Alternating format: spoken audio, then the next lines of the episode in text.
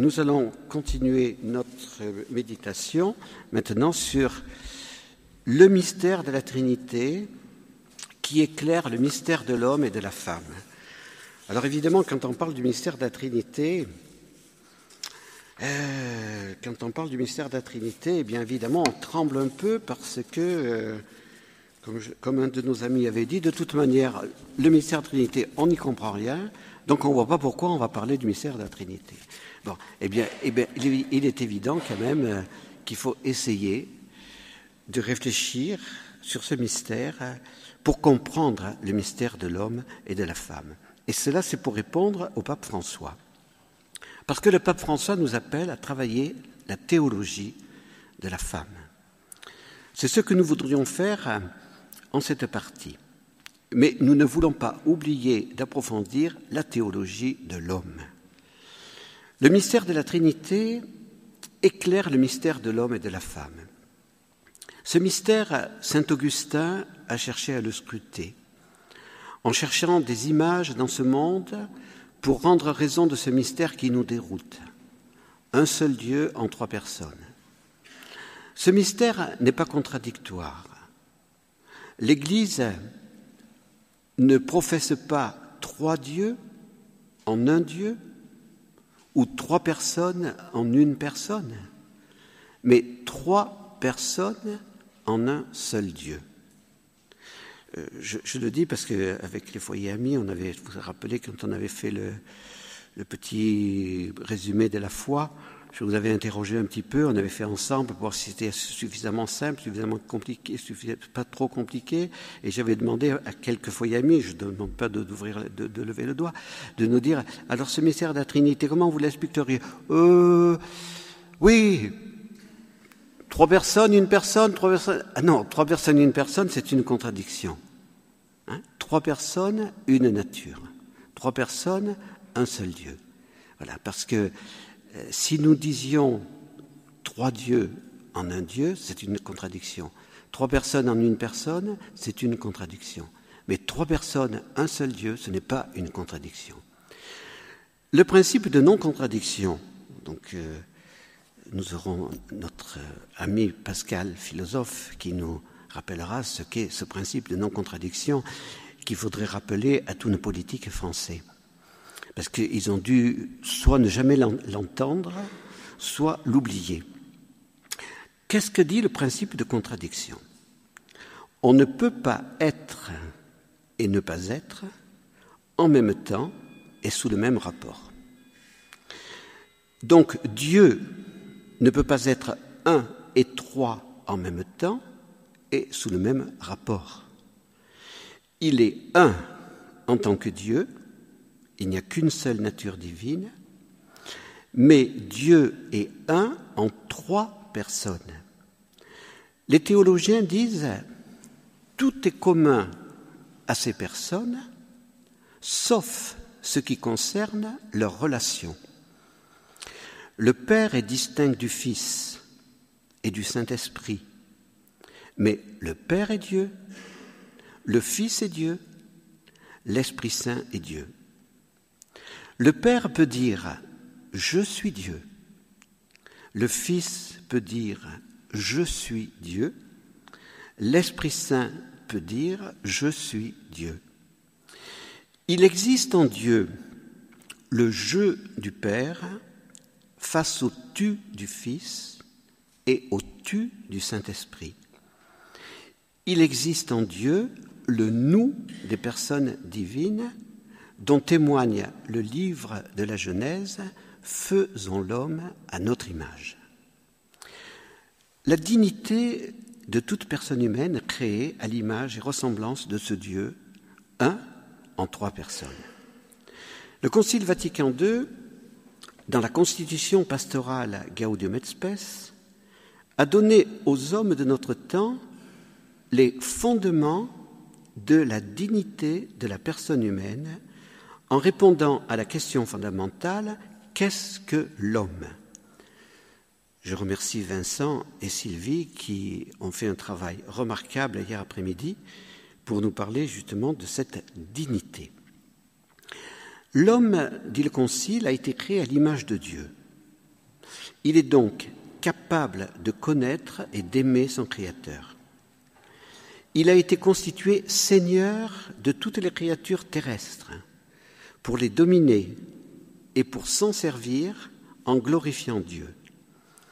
Il a été fait un peu moindre qu'un Dieu.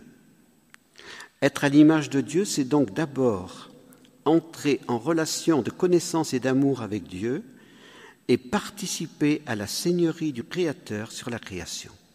Aucun animal ne peut avoir cette mission. Le Concile a développé l'autre aspect contenu dans la révélation biblique. Donc, premier aspect, création à l'image et à la ressemblance de Dieu. Et l'autre aspect, c'est l'aspect social de l'homme, créé à l'image et ressemblance de Dieu. Dieu n'a pas créé l'homme solitaire. Dès l'origine, il créa homme et femme. Cette société de l'homme et de la femme est l'expression première de la communion des personnes, car l'homme, de par sa nature profonde, est un être social, et sans relation avec autrui, il ne peut ni vivre ni épanouir ses qualités. Vatican II a ainsi tiré toutes les conséquences du livre de la Genèse. L'homme créé à l'image et ressemblance de Dieu n'est pas un individu isolé, replié sur lui, mais une communion de personnes à l'image de Dieu un en trois personnes.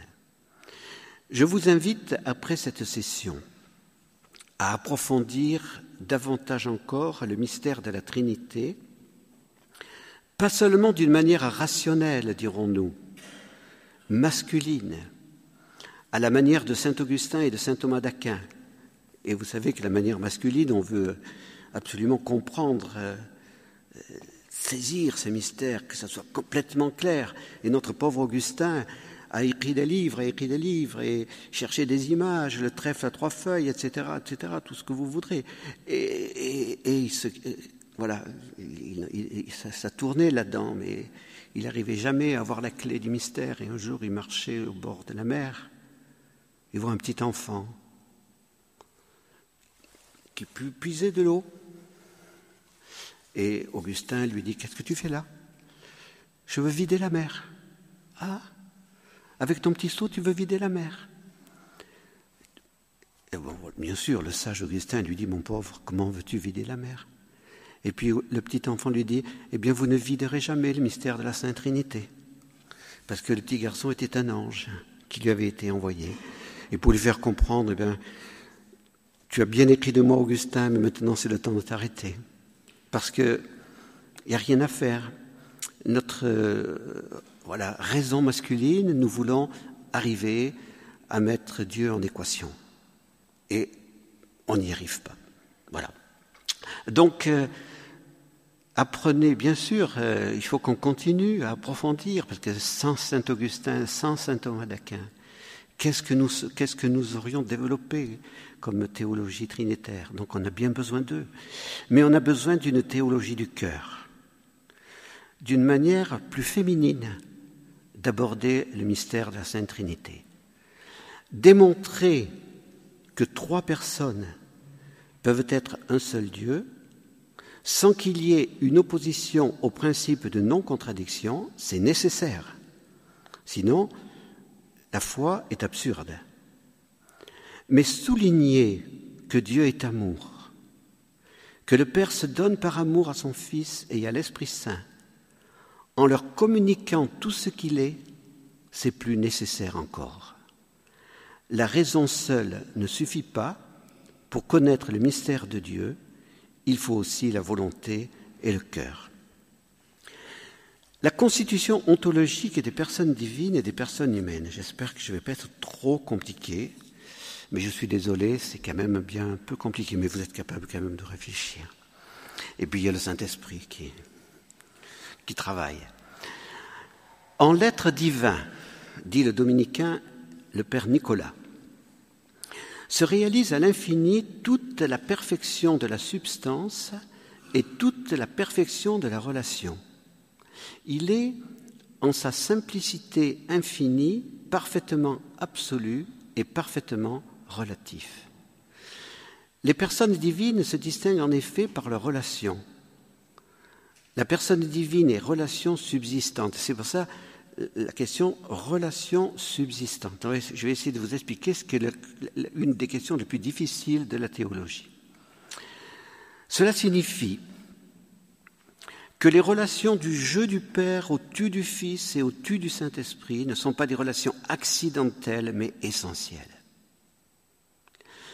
Dieu est éternellement Père, Fils et Saint-Esprit. On ne peut donc parler du Père sans parler du Fils et sans parler du Saint-Esprit. Là où est le Père, là est le Fils, là est le Saint-Esprit. Voyez Parce que notre, euh, notre mentalité, c'est toujours de, vouloir comprendre. Donc, euh, on parle de la génération du Fils, voilà, le Père qui engendre le Fils, et puis le Père et le Fils qui spirent le Saint-Esprit. Eh bien là, on se trompe. Parce que dans le même acte éternel, Dieu le Père engendre son Fils et spire le Saint-Esprit. Ça veut dire que, nous ne pouvons jamais comprendre tout cela, parce que nous sommes dans le temps et que Dieu est éternel. Voilà. Et que tout cela nous dépasse. Mais tout cela, c'est un, torrent d'amour, un torrent d'amour dont Dieu le Père est le principe, parce que tout vient du Père. Mais tout vient du Père en se donnant au Fils et en même temps au Saint-Esprit. Hein, parce que le Père et le Fils ne sont pas comme l'époux et l'épouse de, qui surgit l'Esprit Saint. C'est un petit peu ce que les orientaux ont reproché aux occidentaux, hein, la question du filioque. Voilà. Donc, euh, vous voyez, nous, sommes là au cœur de, de notre foi. Donc là où est le Père, là est le Fils, là est le Saint-Esprit. On ne peut pas trouver un moment où Dieu est simplement Père, où Dieu est simplement Père et Fils, où Dieu est simplement Père, Fils, et, puis ensuite Saint-Esprit. Mais c'est éternellement que Dieu est Père, et c'est pour ça qu'on appelle relation subsistante. Ça veut dire relation qui appartient à l'être divin lui-même. Voilà. Je ne sais pas si je vous ai éclairé, mais bon, vous réfléchirez à tout cela.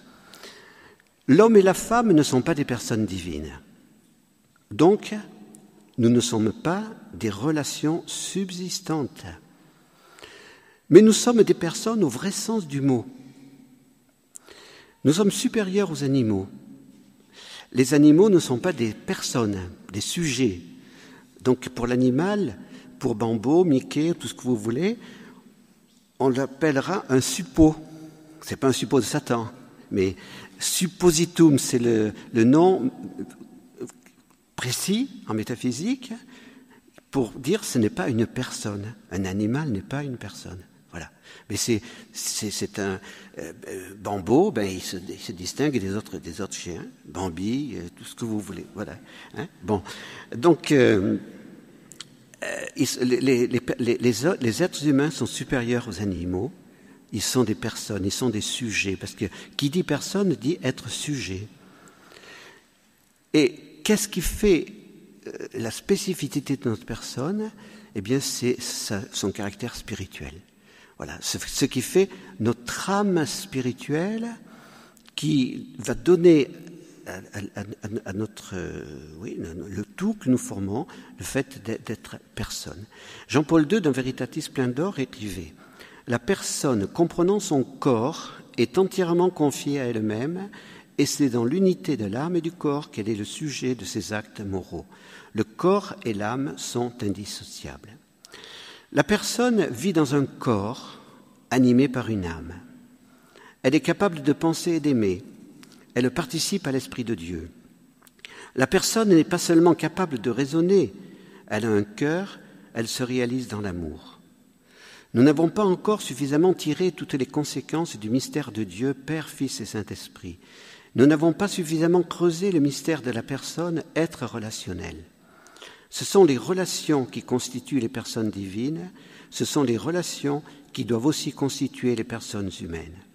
Bien sûr, l'être humain existe ontologiquement dès le premier moment de sa conception, même s'il n'est pas encore capable de connaître et d'aimer, d'entrer en relation.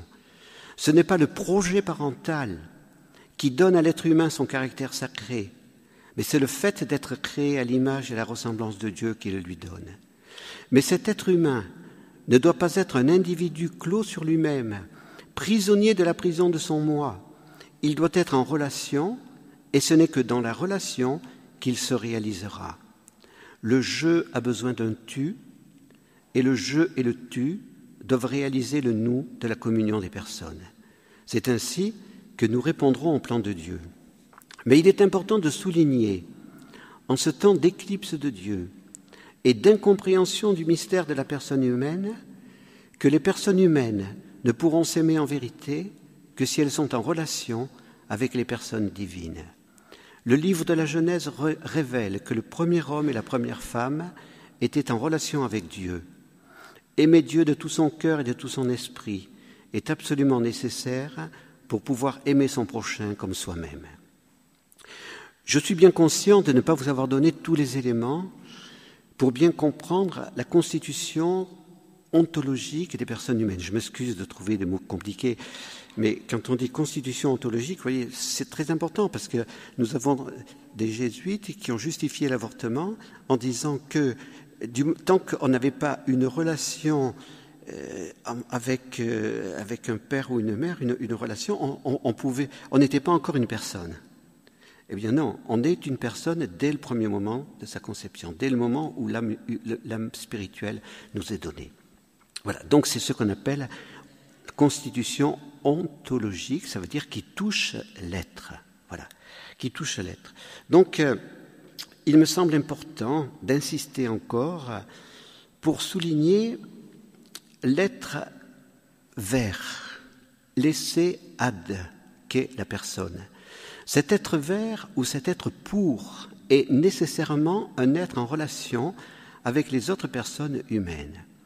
De même que Dieu est de toute éternité Père, Fils et Esprit Saint, un seul Dieu en trois personnes, de même l'humanité est depuis le début de la création l'homme et la femme en relation dans la vérité et l'amour. Vous quand vous lisez le, prologue de Saint Jean, au commencement était le Verbe, et le Verbe était tourné vers Dieu.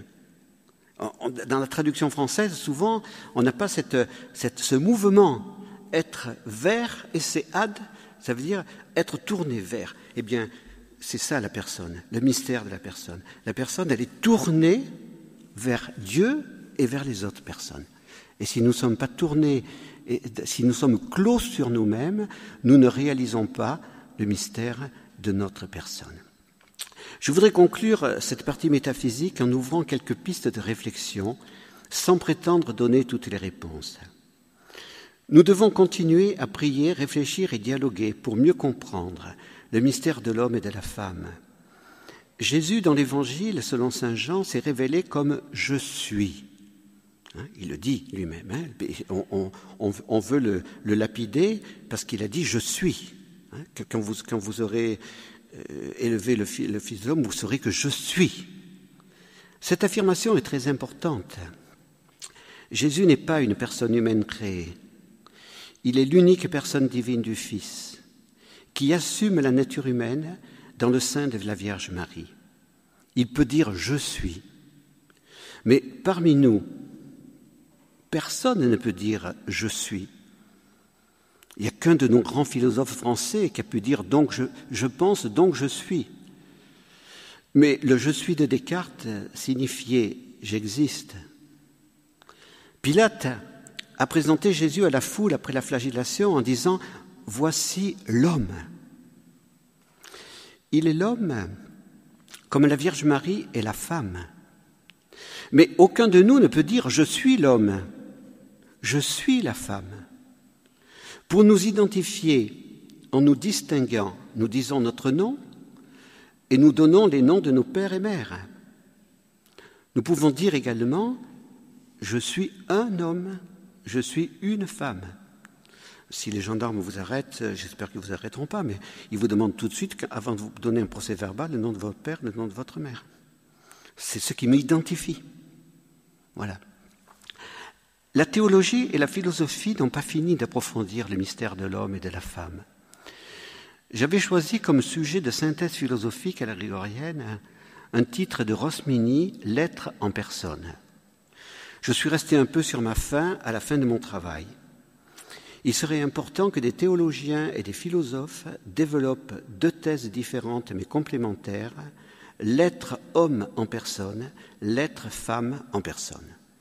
Je pense que cela n'a pas encore été fait et que c'est important de le faire. Je voudrais noter encore l'importance de la femme dans la Bible. Le proto-évangile de la Genèse annonce la femme qui, par sa descendance, écrasera la tête du serpent. Hein. Euh, vous, regarderez quand Bernard enlèvera son, tricot. Derrière, euh, sur son t-shirt, il y a cette femme qui écrase le serpent. Voilà. un, petit, peu de réclame. Euh, voilà. voilà. Bienheureuse faute d'Adam, elle t'écrasera la tête, oui. bon, alors, voilà, il, est annoncé, il est annoncé la victoire de la femme. Aux noces de Cana, Jésus appelle sa mère femme.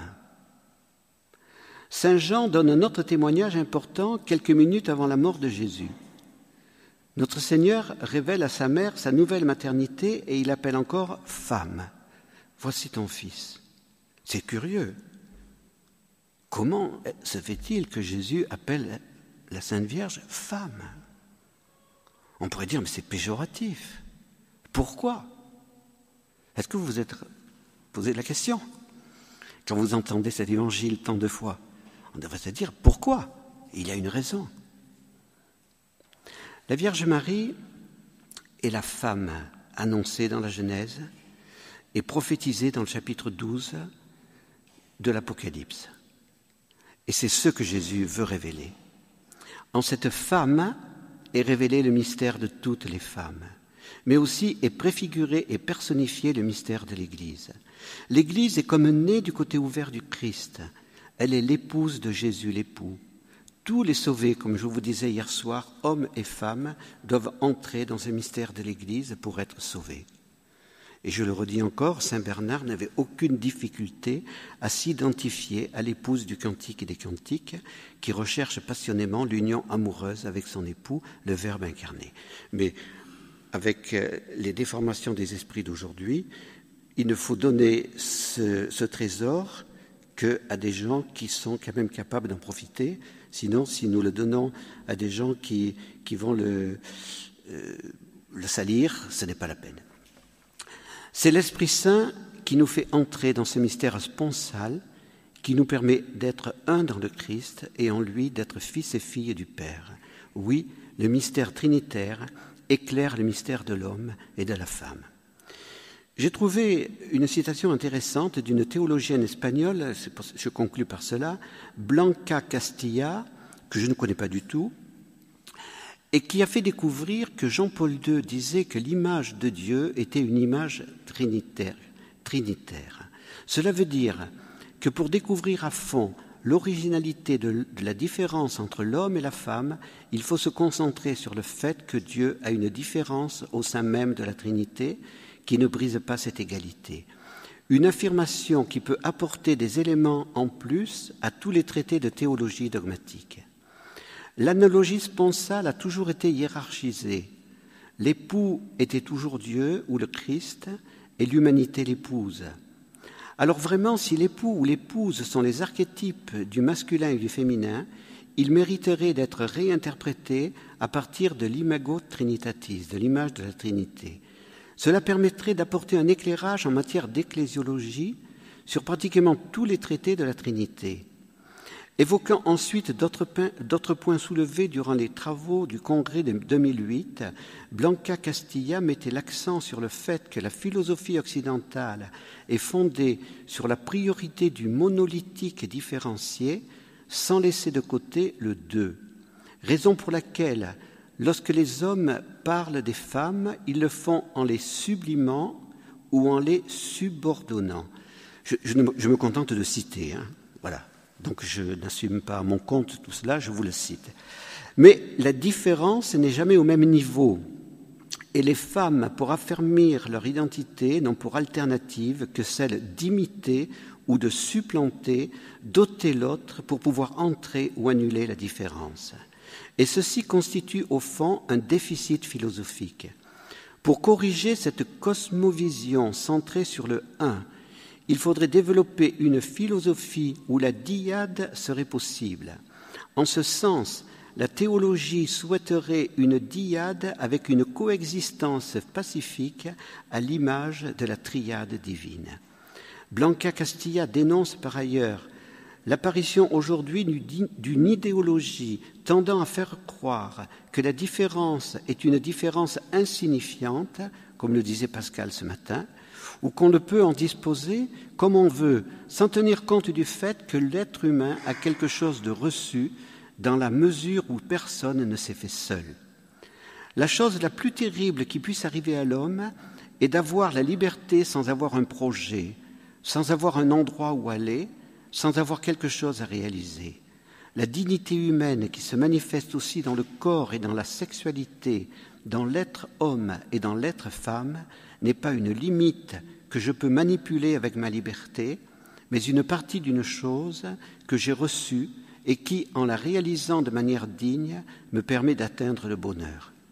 Le bonheur, conclut la théologienne espagnole, est au fond ce que tout le monde veut et que l'on peut atteindre en ne pensant pas à soi, mais en pensant de manière désintéressée.